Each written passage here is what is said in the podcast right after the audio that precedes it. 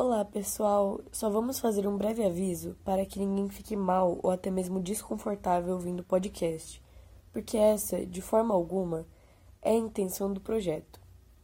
E também não quisemos ofender ninguém. Caso tenha acontecido, por favor, entre em contato conosco para que possamos resolver o mal-entendido. Nesse podcast, iremos discutir sobre opressão de minorias, iremos trazer à tona machismo, estupro, sexualização e assédio sexual. Esse é seu aviso de gatilho. Retire-se do podcast se você se sente sensível com algum desses tópicos.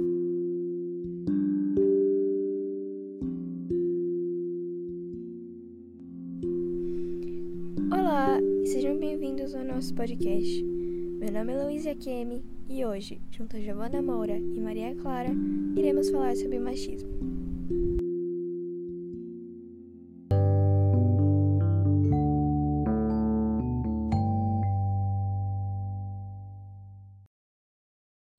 De acordo com um estudo feito pelo Instituto Brasileiro de Geografia e Estatística, as mulheres ganham menos do que os homens, e isso é algo que a sociedade precisa melhorar. Mulheres sofreram por anos nas mãos do patriarcado e continuam sofrendo. Resumidamente, podemos definir o machismo como um preconceito, expressado por opiniões e atitudes que são opostos à igualdade de direito entre homens e mulheres, cuja inclinação ao favorecimento do homem em detrimento à mulher. Na prática, uma pessoa machista é aquela que acredita que o homem é superior à mulher ou que tem papel distinto só pelo fato de ser homem, subjugando a mulher como sendo inferior. O machismo estrutural é cultural e inerente a diversos aspectos de uma sociedade, tendo sido normalizado por várias décadas.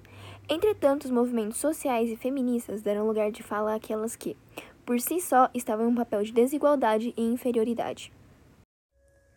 Quando se trata de escolhas próprias, nem as mulheres conseguem isso.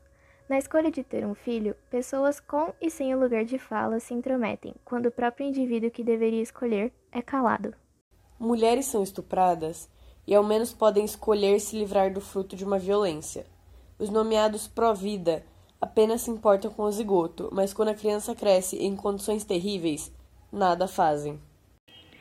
Infelizmente, no Brasil, o aborto não é legalizado. E isso deve-se à grande influência que o cristianismo tem no país. Todavia, deve-se lembrar de que se trata de um procedimento parcialmente complexo. Uma pessoa da qual deseja abortar irá o fazer, sendo ilegal ou não.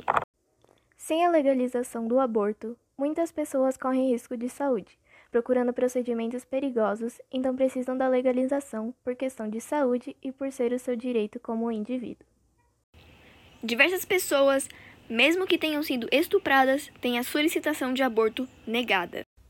No nosso país existe algo chamado cultura do estupro, ou cultura da violação, que é um contexto no qual a violação sexual é pervasiva e normalizada devido a atitudes sociais sobre gênero e sexualidade. Como prova à sociedade, recentemente tivemos o caso de Mari Ferrer, uma mulher que foi estuprada pelo empresário André de Camargo Aranha e, mesmo reunindo todas as provas necessárias, foi humilhada por seus advogados e teve o caso marcado como estupro culposo, que significa que o abusador não teve a intenção de estuprar. Além do caso de Mariana Ferrer, existem vários outros dos quais não temos conhecimento, visto que, de acordo com pesquisas retiradas de sites, muitas pessoas acreditam que boa parte da população que já foi estuprada não denuncia o agressor. E vale lembrar que a cada 11 minutos uma pessoa é vítima de estupro no Brasil. Uma coisa que não possui visibilidade é o assédio. Pessoas com corpos femininos são assediadas desde cedo.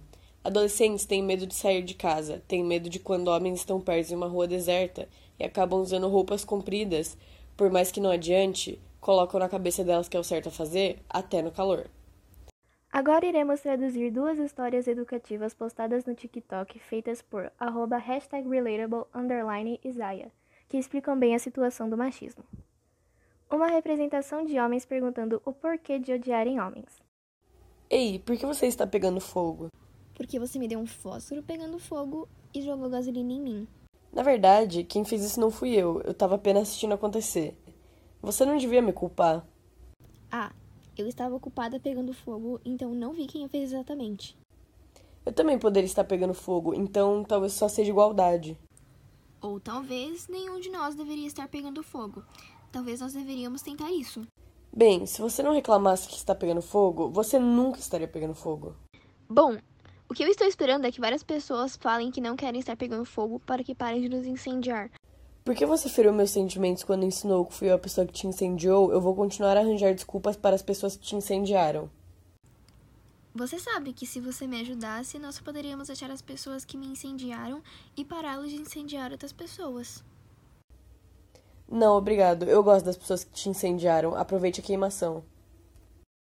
Agora, a tradução do segundo vídeo, uma representação de homens não acreditando em mulheres.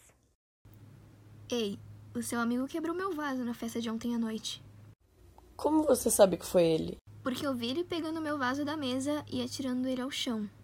Ele não faria isso. Ele não é do tipo de pessoa que quebra vasos. Ah, talvez você não o conheça tão bem. E, bom, de qualquer jeito, eu queria que você soubesse, para que ele não quebre vasos de mais ninguém. Seu vaso não queria ser quebrado porque ele era tão frágil.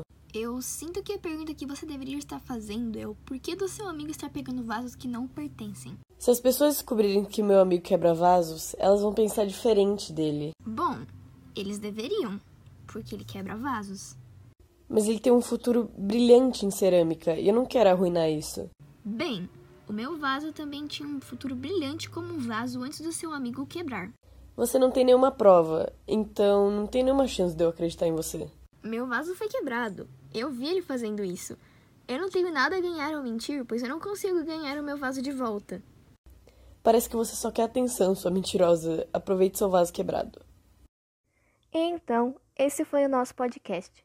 Apresentamos nossos argumentos e nossas opiniões dentro desses assuntos e estamos abertas a novos debates. Obrigada por nos escutarem e tenham um bom dia.